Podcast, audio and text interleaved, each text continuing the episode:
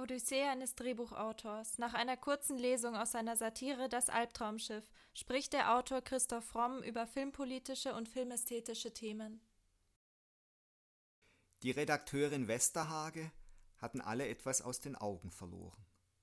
Die Aufmerksamkeit richtete sich erst wieder auf sie, als sie unter dem Einfluss weiterer Gin Tonics beinahe wie in Zeitlupe über die noch leere Tanzfläche stolperte ihre ausgebeulte, übergroße Handtasche wie einen Rettungsring umklammerte, nach einem kurzen Schwenk Richtung Conny, der mit einer ungeduldigen Handbewegung kundtat, dass er auf eine erneute Begegnung an diesem Abend keinen Wert legte, urplötzlich um 120 Grad abdrehte, wobei sie mit dem linken Knöchel in spitzem Winkel über ihrem hochhackigen Schuh abknickte, so dass man bereits einen Fall befürchten musste, doch ihr Gleichgewichtssinn war stärker, als viele vermutet hatten, und so steuerte sie ausgerechnet ihren Chef Matthias Seidel an, der mit einem Lächeln in die Runde den Satz ersetzte Was will die Wahnsinnige von mir?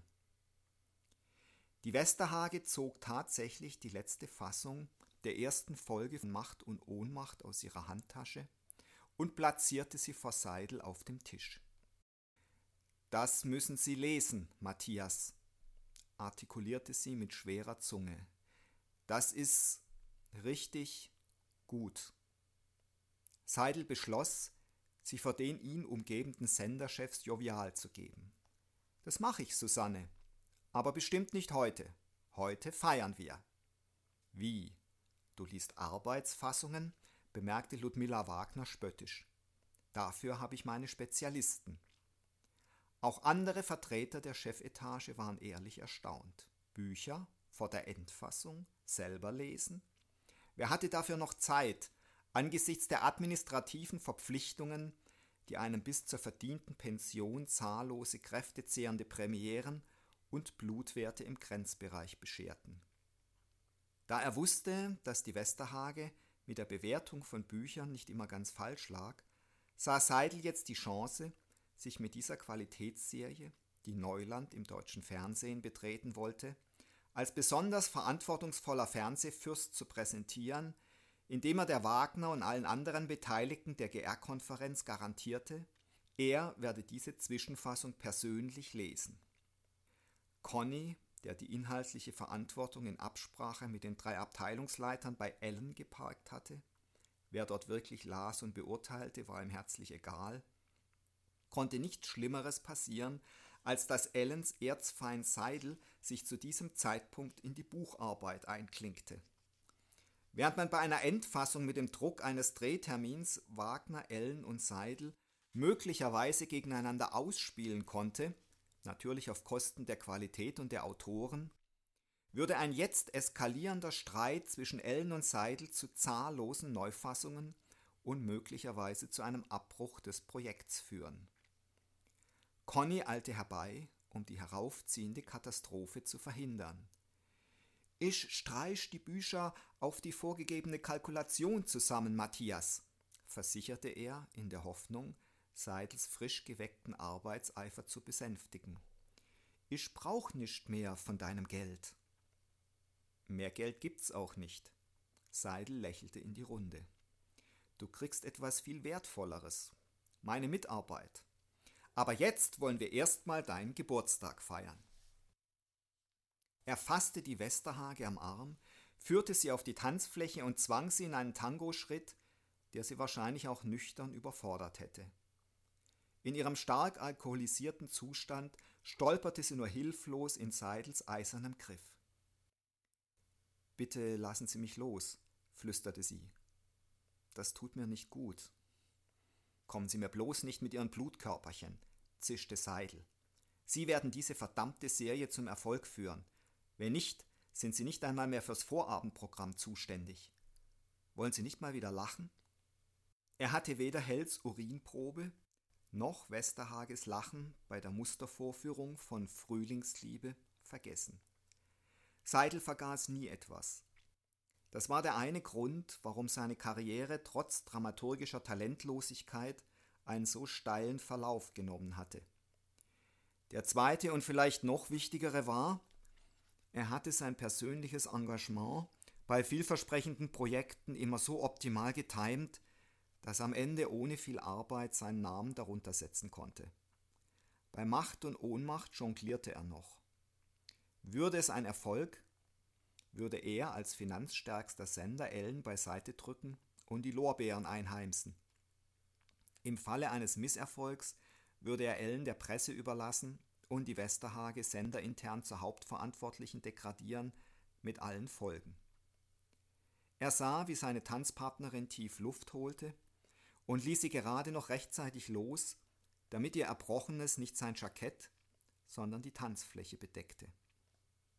Während einige Dienstleister mit einer Professionalität den Fußboden säuberten, die auch einigen Fernsehschaffenden gut zu Gesicht gestanden hätte, genoss Seidel sein unwillkürlich und wie eine Droge aufwallendes Triumphgefühl über die zerschmetterte Kollegin.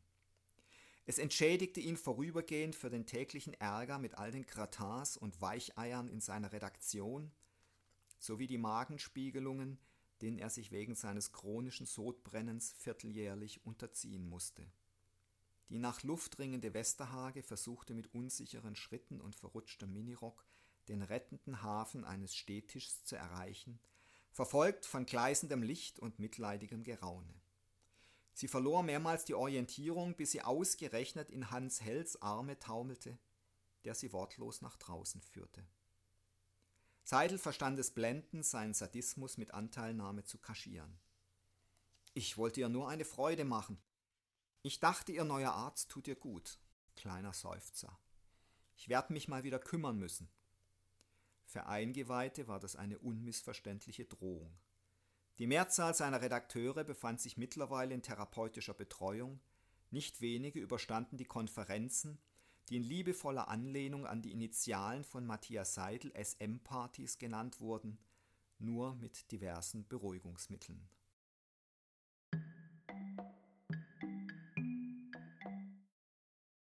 Du beschreibst in deinem Roman die Höhen und Tiefen aus dem Leben eines Drehbuchautors. Wieso hast du dafür die Form einer Satire gewählt?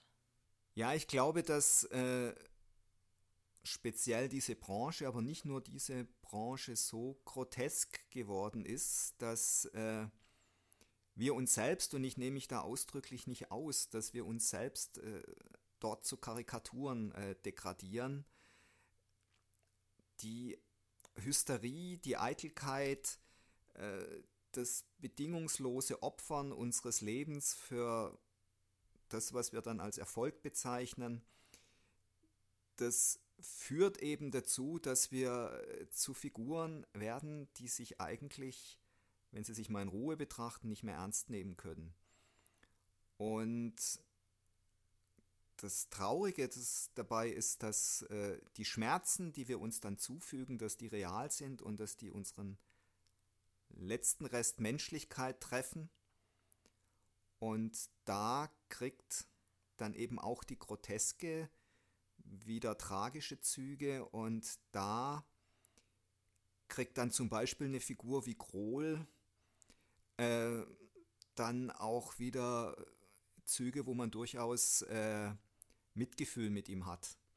Und äh, das ist, war für mich beim Schreiben auch ein ganz interessanter Prozess und ich habe dabei auch selber viel über mich begriffen, weil es ja durchaus so ist, dass alle diese Figuren ein Teil von mir sind und auch die schlimmsten, abgründigsten Figuren ein Teil von mir sind und ich dort eben äh, Verhaltensweisen und Eigenschaften entdeckt habe, die, die ich höchst bedenklich finde.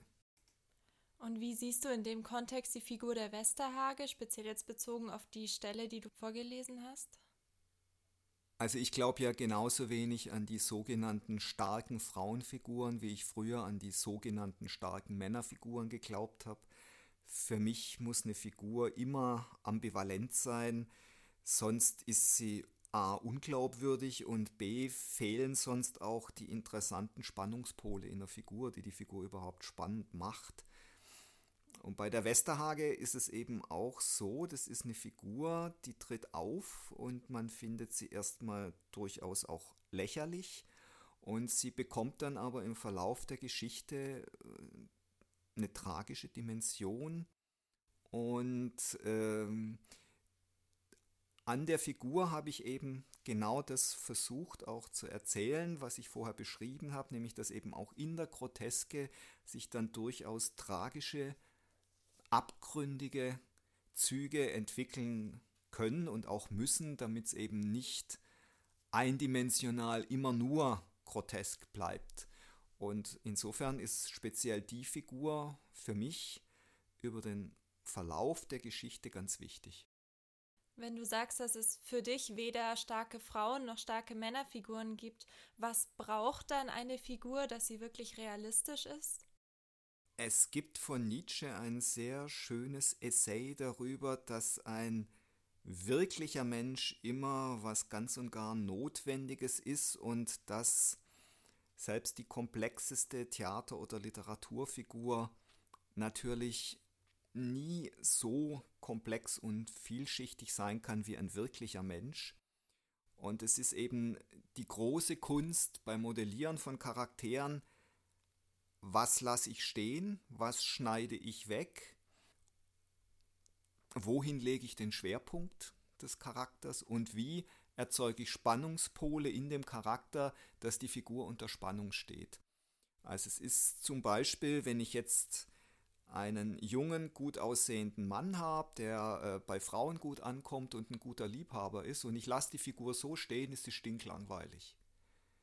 Wenn diese Figur aber eine weitere Dimension kriegt, zum Beispiel ich stelle irgendwann fest, das Erobern von Frauen macht er gar nicht freiwillig, sondern es gibt einen inneren Zwang in ihm, der ihn zwingt, Frauen zu erobern, weil er sonst in abgrundtiefe Depressionen fällt, dann hat diese Figur sofort eine weitere Dimension, die sie spannend macht.